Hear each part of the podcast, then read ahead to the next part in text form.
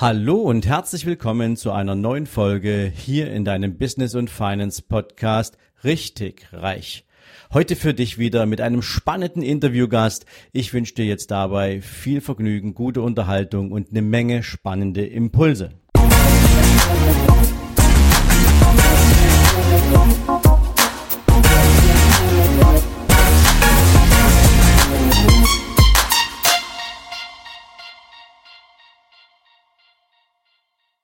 Guten Morgen und herzlich willkommen zu einer neuen Interviewfolge hier in deinem Business and Finance Podcast Richtig Reich. Heute habe ich mir einen echten Hamburger Jung eingeladen, einen Top-Unternehmer, den ich seit einiger Zeit kenne und auch begleiten darf. Er ist Teilnehmer meiner Business and Finance Mastery. Er ist so einer der kreativsten Köpfe, die ich in meiner bisherigen unternehmerischen Geschichte kennengelernt habe. Ein Mann, der immer Hunger hat, ein Mann, der immer weiter will, jemand, der sagt, ähm, für mich gibt es keine Limits und ich möchte die ganze Zeit, während ich Unternehmer bin, auch tatsächlich gestalten. Also jemand, der sich nicht im Unternehmen aufhalten will, sondern der die ganze Zeit hart daran arbeitet, dass dieses Unternehmen die Form und die Größe und die Power aufnehmen kann, die er sich für sein Unternehmen vorgestellt hat. Herzlich willkommen, lieber Julian Figur, hier bei mir im Podcast. Moin, moin und guten Morgen aus Hamburg. Mein lieber Julian, wir beide kennen uns jetzt knapp zwei Jahre und ähm, haben uns kennengelernt in Hamburg bei einem Unternehmertreffen, ähm, wo ich einen Vortrag gehalten hatte über das Thema Geld und Unternehmer. Ähm, das tut jetzt allerdings nur etwas äh, für den Kontext zur Sache. Spannend ist natürlich für mich mal die Frage, hattest du das Thema Unternehmer sein eigentlich schon immer auf dem Zettel? War das schon immer das, was du wolltest? Ähm, oder gab es vorher noch was anderes? Ja, sehr spannende Frage. Also ich muss sagen, wenn ich das so Revue passieren lasse und mich reflektiere, dann äh, denke ich wahrscheinlich schon seit der achten Klasse darüber nach, äh, irgendwann mein eigener Chef sein zu wollen. Meine Mitschüler wollten Bäcker, Polizist oder Lehrer werden und äh, ich habe gesagt, ich will irgendwann mein eigener Chef. Okay, wie hat, woran hast du das gemerkt? Ich glaube, es hat was damit zu tun, dass ich mir äh, ja wenig den Weg vorschreiben lassen wollte, sondern eher selber entscheiden wollte, über meinen Weg. Okay, wie, wie drückten sich das aus? Also warst du so der typische Rebell, ja, der immer erstmal äh, gegen den Mainstream und nein, ich mache die Dinge anders und sich damit jede Menge Ärger eingehandelt hat, im Schulhof, bei den Eltern, im Sport oder wo auch immer? Oder ähm, warst du beim Fußball? Ich glaube, du spielst ja Fußball oder hast gespielt. Warst du der typische Stürmer, der gesagt hat, ich mache das Tor rein und nichts sonst? Oder wie, wie, wie muss ich mir das vorstellen? Nee, ich bin schon eher der Teamplayer und ich brauche eher ähm, bei den Lehrern äh, positiv gesehen. Aber nichtsdestotrotz, ich habe ähm, ich diesen Spirit einfach äh, schon sehr, sehr früh für mich äh, geweckt. Und damals wurdest du noch belächelt, wenn es darum geht, ähm, was willst du denn früher oder später mal machen? Und äh, ja, ähm, ich sag mal, wenn ich mir irgendwas in den Kopf gesetzt habe, dann ähm, hole ich mir das auch. Okay. Achte Klasse, sagst du, waren so die ersten Schritte. Wie ging es dann weiter? Hast du ähm, schon frühzeitig irgendwie angefangen, da unternehmerische Schritte zu machen oder hast du erstmal eine klassische Berufsausbildung gemacht nach, keine Ahnung, hast du Abitur eigentlich oder hast du äh, den, 10, den, den 10. Klassenabschluss? Also ich glaube, ich habe ähm, alle, alle Schritte, die ich eingegangen bin und alle Wege, die ich gegangen bin, ähm, während meiner, meiner Laufbahn spielten in dieses Ziel mit ein. Ich äh, bin in der, in der 11. Klasse erstmal ein Jahr in die Staaten gegangen und habe da unglaublich viel Entwicklung mitgenommen habe äh, nach meinem Abitur, ähm, was sehr, also auch zielorientiert war, ähm, aber da ging es um nichts anderes. Also da habe ich noch sehr viel gelebt. Ähm, und nach dem Abi bin ich äh, erstmal neun Monate ähm, nach Berlin gegangen. Und aus Berlin ähm, heraus bin ich dann damals, damals noch zur Bundeswehr gegangen und äh, hatte das Vergnügen, dort meine Zeit zu verbringen und bin von der Bundeswehr, also aus dem hohen Norden, nach Nürnberg gegangen, um dort äh, als Werkstudent tätig zu sein, mit der Hoffnung, dort ein äh, klassisches Hamburger Modell, also Studium, Ausbildung und Praxiserfahrung in einem ähm, zu lernen. Und ähm, diese Stelle habe ich am Ende nicht bekommen. Und daraus ergab sich dann im Grunde genommen der Weg, den ich jetzt eingeschlagen bin, ähm, vor, vor rund zwölf Jahren, ähm, das Thema Mobilität. Okay, da reden wir gleich drüber. Jetzt habe ich noch mal eine Frage zu deinem elfte Klasse, ein Jahr in die Staaten. Also das, weißt du, das kommt bei dir so nebenher. Ja, und ähm, für ganz viele Menschen, insbesondere junge Menschen, ist das Thema, ähm, mal eben in der elften Klasse ein Jahr in ein anderes Land zu gehen. Um, ich nehme mal an, du hast damals ein Schuljahr da an der Highschool absolviert, ähm, um das einfach zu machen. Da, da interessiert mich zwei Dinge. Erstens, ähm, wie kamst du auf die Idee, dass das eine spannende Geschichte sein könnte? Ähm, und zweitens natürlich, wie liefen das ab mit deinen Eltern, äh, als du gesagt hast, ich will einfach mal eben in die USA für ein Jahr? Ähm, fanden die das cool? Haben die das sofort unterstützt? Ähm, oder gab es da auch so dieses, oh, bist du dir sicher? Willst du das wirklich machen? Hast du da nicht ein bisschen Angst? Du bist erst, keine Ahnung, 11. Klasse, was bist du da? Bist du 17? Ja? Was, was, was, was, was kommt da alles auf dich zu? Kannst du dir das überhaupt zutrauen? Also gibt ja viele verschiedene Facetten, die Eltern da an den Tag legen können. Ähm, wie lief das bei, bei dir ab? Also ich muss da ein bisschen ausholen und äh, persönlich werden. Also ja, mach das mal. Im Grunde genommen ist es so, dass äh, meine Eltern mir eigentlich nie Steine in den Weg gelegt haben. Also äh, ich, ich, ich konnte alles machen, was ich in meinem Leben machen wollte.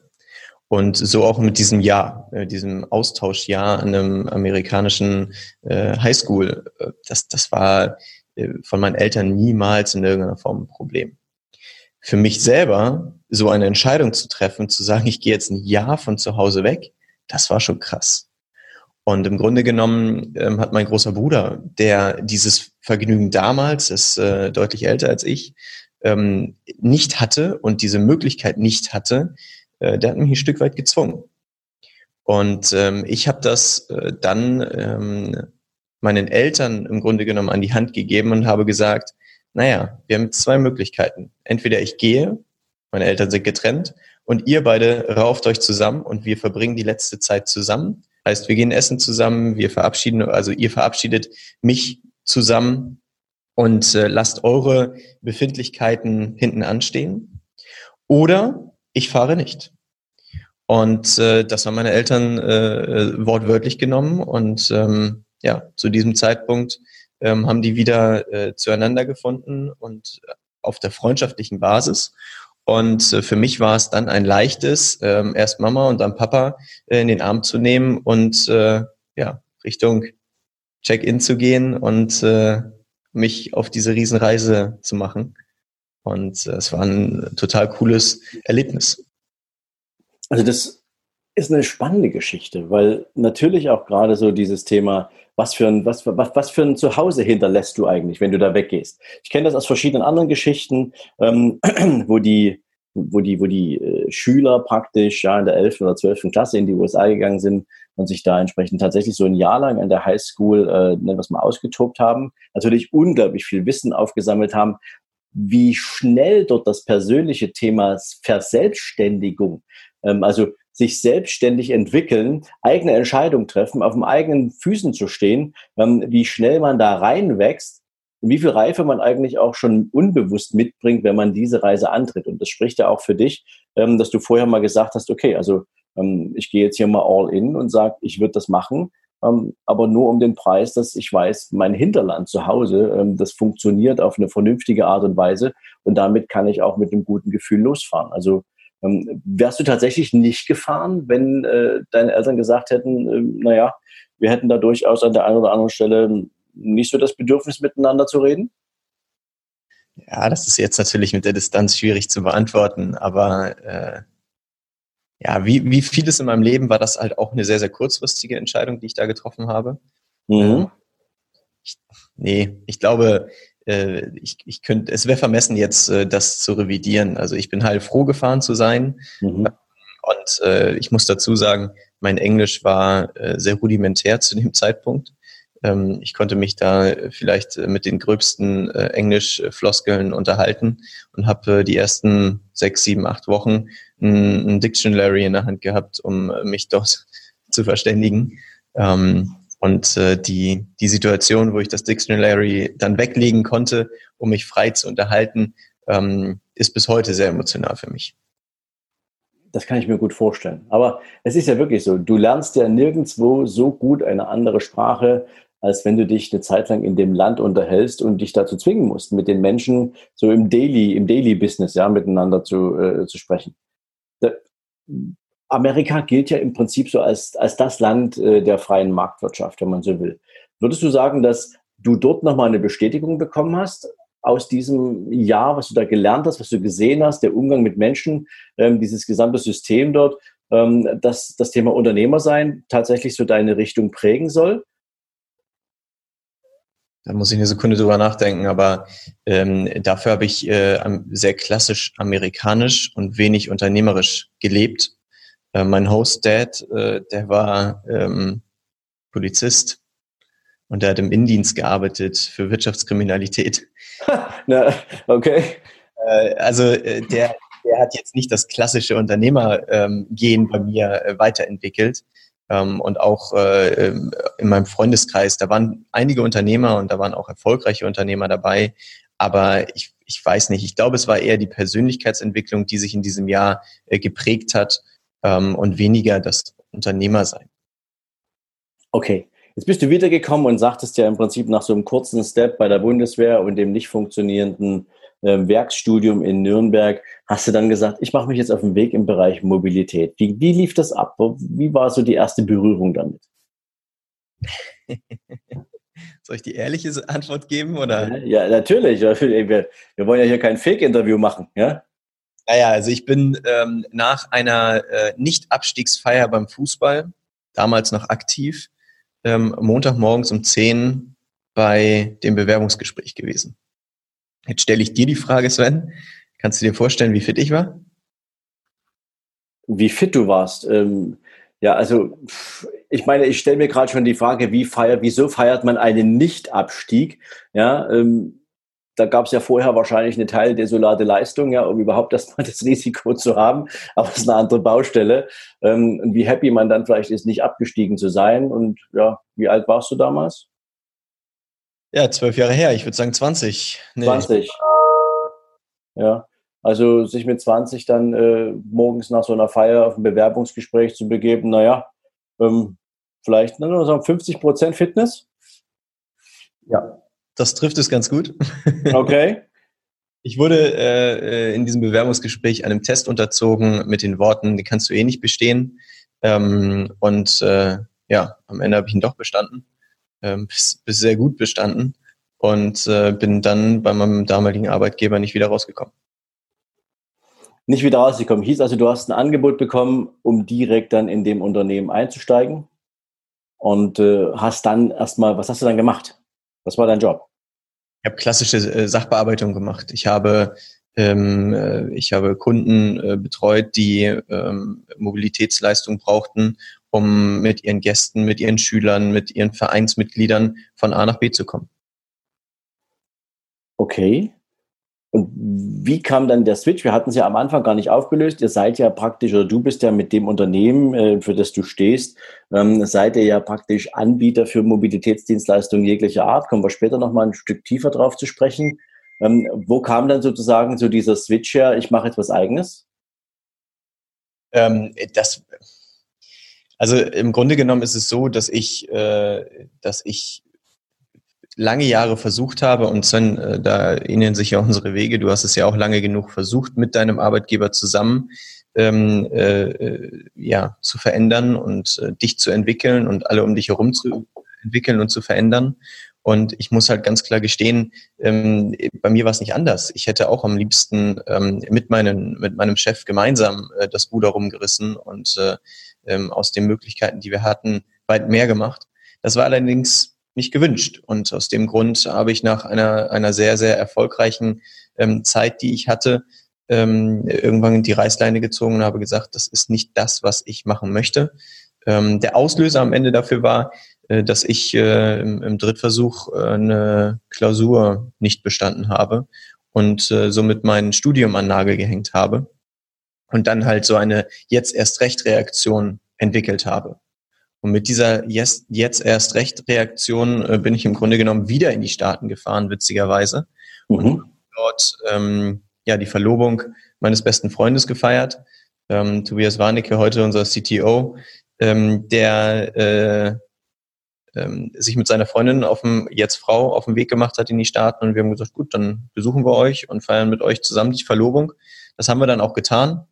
Und ähm, ja, so zum, zum, zur Nachmittagssonne am Strand stehend mit äh, weißem äh, Sand in zwischen den Zehen ähm, und einer äh, Dose Bier ähm, haben Tobi und ich gesagt, so, dann machen wir uns jetzt selbstständig.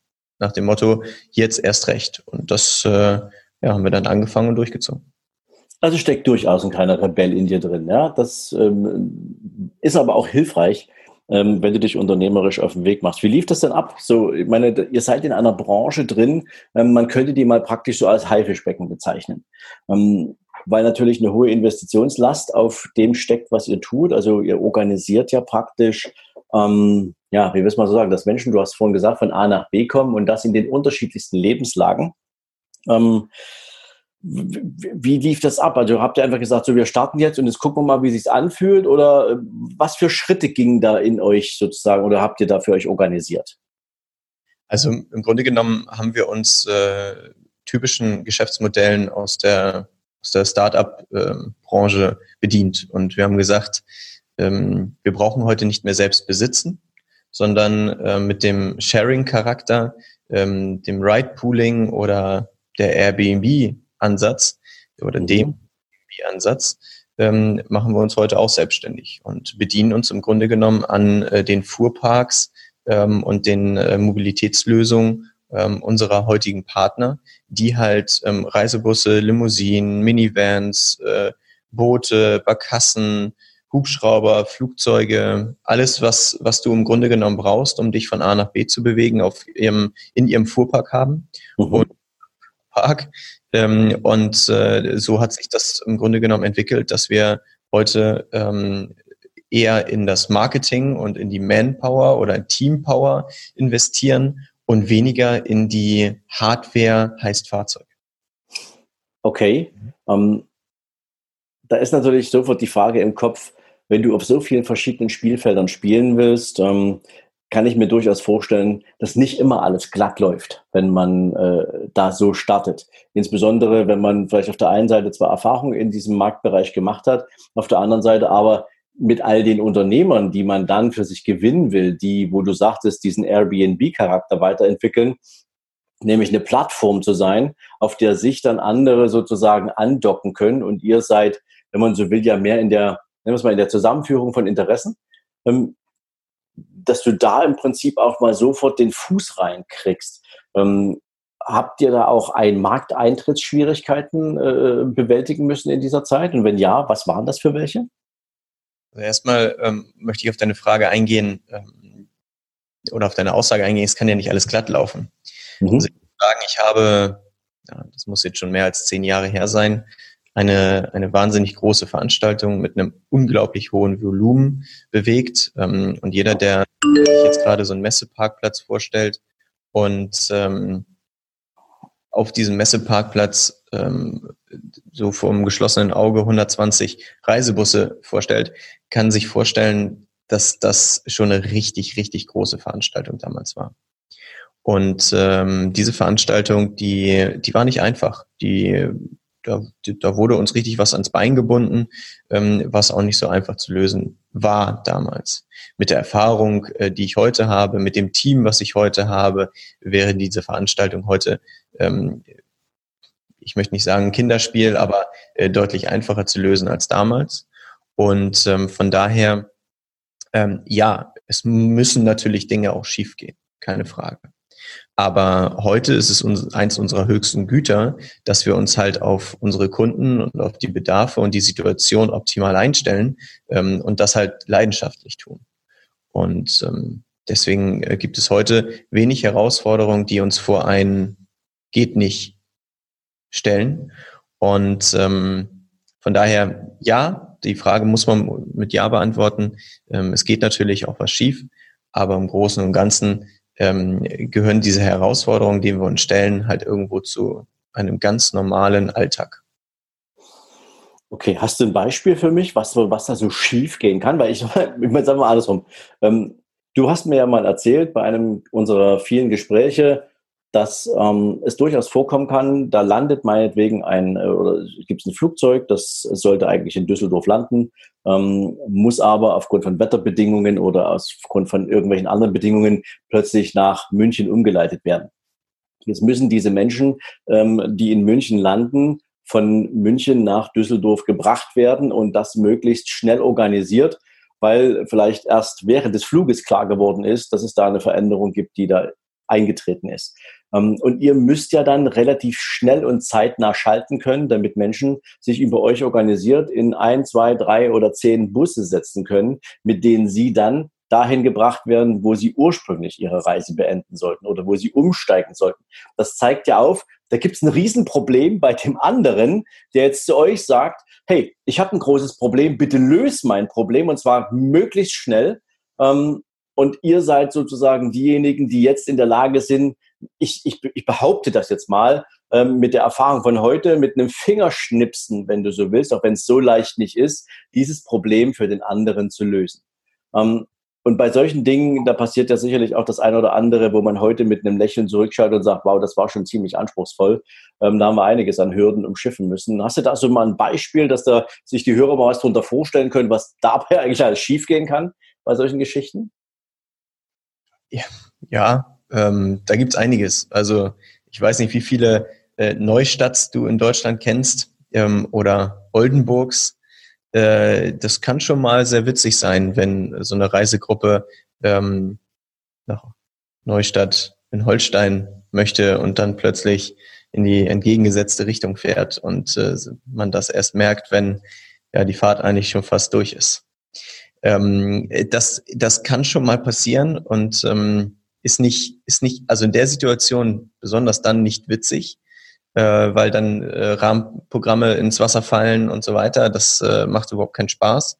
Aber wenn man das so reflektiert und zurückblickt, ähm, dann kann das schon mal ganz witzig sein. Ähm, aber äh, weil du gerade die Flüge angesprochen hast, ja genau, äh, das ist im Grunde genommen auch ein Stück weit unserer Mehr, unseres Mehrwertes, äh, den wir äh, unseren Partnern und vor allem auch äh, Kunden bieten. Weil am Ende ist es total wurscht, ob der Flieger jetzt nun in, in äh, Düsseldorf oder in Berlin landet. Ähm, wenn die äh, abgeholt werden müssen, dann werden die abgeholt. Und äh, äh, unser Bus ähm, mit unseren Partnern, ähm, den lassen wir halt in München, in Düsseldorf, in Frankfurt, in Berlin am Flughafen starten, egal wo. Ähm, und, und wenn das halt eine kurzfristige Geschichte wird, ähm, weil der Flieger umgeleitet wird, ist es auch kein Problem für uns. Also das klingt, ihr seid, ihr seid ja, wie gesagt, so, so in meiner Wahrnehmung ein absolut schneller Problemlöser. Und wenn ich jetzt allerdings mal drauf schaue, ähm, ihr seid ja mittlerweile ein richtig großer Player im deutschen Markt und ähm, arbeitet mit den größten Companies zusammen, egal ob das Fluggesellschaften sind, ob das Autohersteller sind, ob das Logistikfirmen sind, ob das Eventveranstalter sind. Ähm, ihr spielt sozusagen in den, bei den ganz Großen mit und arbeitet mit den ganz Großen. Dafür brauchst du ja von Grund auf ja schon mal so ein, nenn das mal auch so ein, so ein Mindset, wo du sagst, ich kann mir das durchaus nicht nur vorstellen, mit den Großen mitzuspielen. Ich komme hier auch nicht aus der, ich möchte bitte gern mitspielen Position, sondern da musst du ja, wenn du mit den Leuten in so ein Gespräch reingehst, musst du ja schon was mitbringen.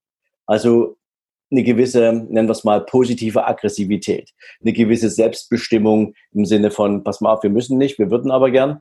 Ähm, also wo kommt das her? Also was, was muss man für ein Mindset mitbringen, um dort mitspielen zu können?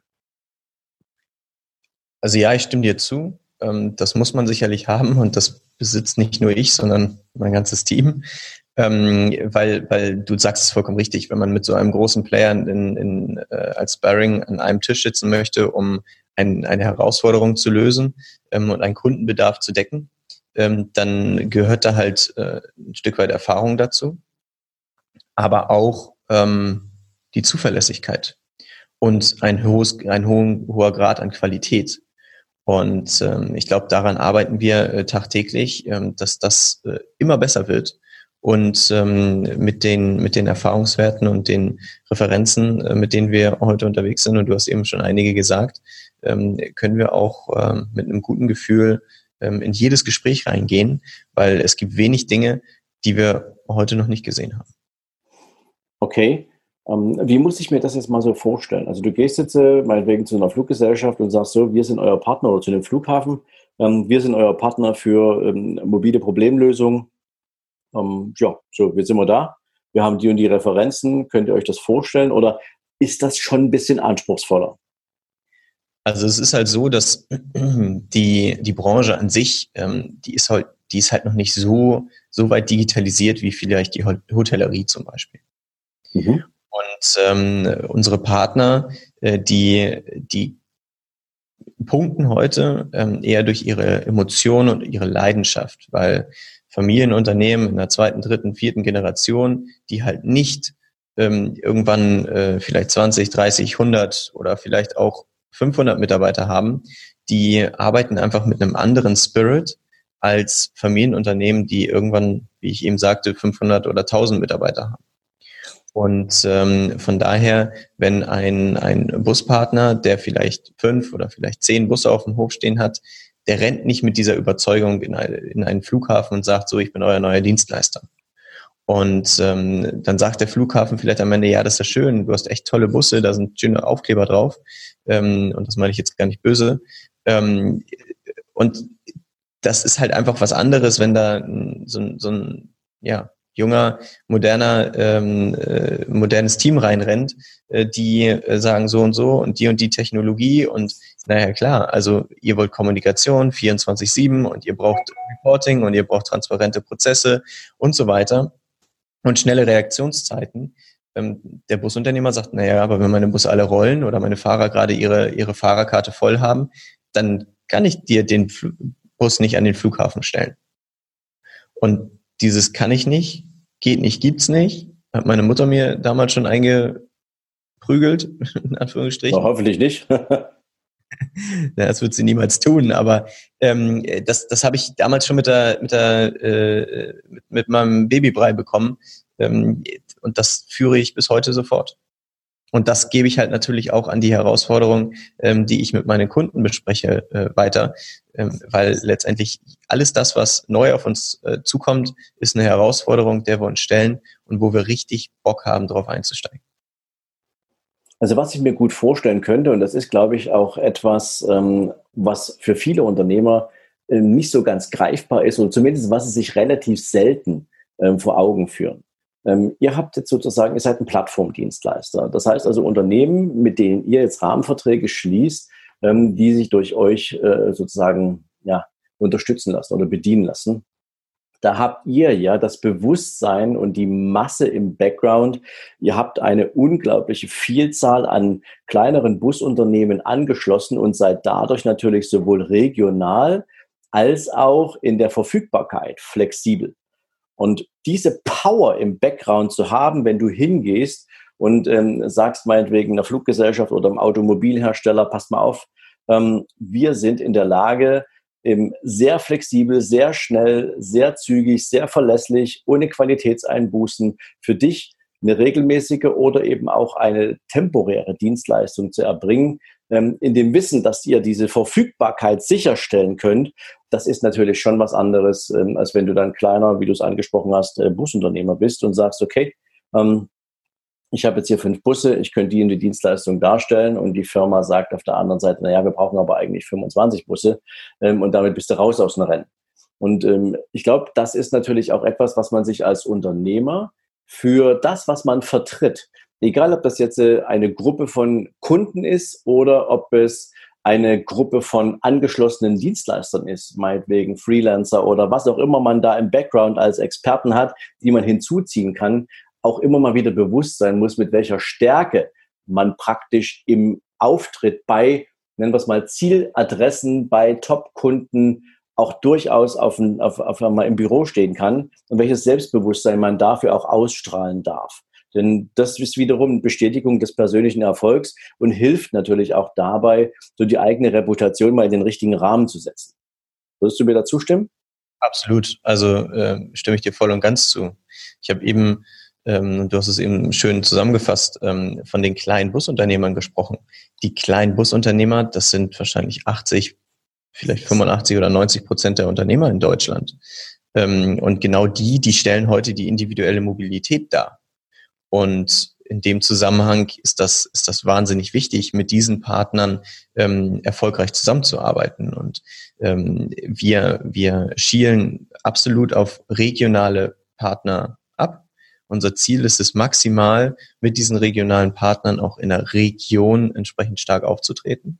Und es gibt halt immer wieder Herausforderungen, egal ob das jetzt nun ein großes Firmenjubiläum ist oder ein Kreuzfahrtschiff ist oder irgendwelche Notsituationen, wo die Fahrzeuge oder Fahrer vielleicht einfach regional nicht vorhanden sind und wir dann die Möglichkeit haben, ähm, über unser Netzwerk halt auch ein Fahrzeug einfach mal anfahren zu lassen oder auch eine Vielzahl an Fahrzeugen anfahren zu lassen, um den Kundenbedarf entsprechend zu decken. Nur um da einfach mal ein Beispiel zu nehmen, ähm, das war äh, Anfang äh, letzten Jahres, da klingelt plötzlich das Telefon bei uns. Ja, ich habe eine Empfehlung bekommen von dem und dem ähm, ähm, Partner äh, und der sagte, das wäre genau euer Auftrag. Ja, was plant ihr denn? Ja, wir haben das Problem, die AIDA, die kann leider nicht äh, in Hamburg in den Hafen einfahren ähm, und das, Losch, das Bus, äh, das, das Boot muss leider ähm, komplett gelöscht werden und wird vermutlich in Bremerhaven anlanden. Kannst du dir ungefähr vorstellen, viereinhalbtausend Menschen, die in Bremerhaven anlanden, das Auto aber in Hamburg steht oder der Flug von Hamburg aus geht und viereinhalbtausend Menschen, die in Hamburg in Hotels sitzen oder auf dem Parkplatz von, der, von, äh, von dem Terminal ähm, und eigentlich auf ihr Schiff wollen. Geht ja gleich mal in beide Richtungen. Ja? Beide Richtungen. Also praktisch 9000 Menschen müssen von A nach B und praktisch zeitgleich. Genau, genau. Und das wäre, das war so eine äh, Nacht- und Nebelaktion. Äh, ich glaube, wir saßen noch im Auto, als wir diesen ersten Anruf bekommen haben, ähm, äh, auf dem Rückweg von einer von einer großen äh, Messeveranstaltung. Und ähm, ja, wir, wir haben, wir haben Gänsehaut bekommen ähm, vor Vorfreude, weil das bedeutet, hier passiert jetzt richtig Action.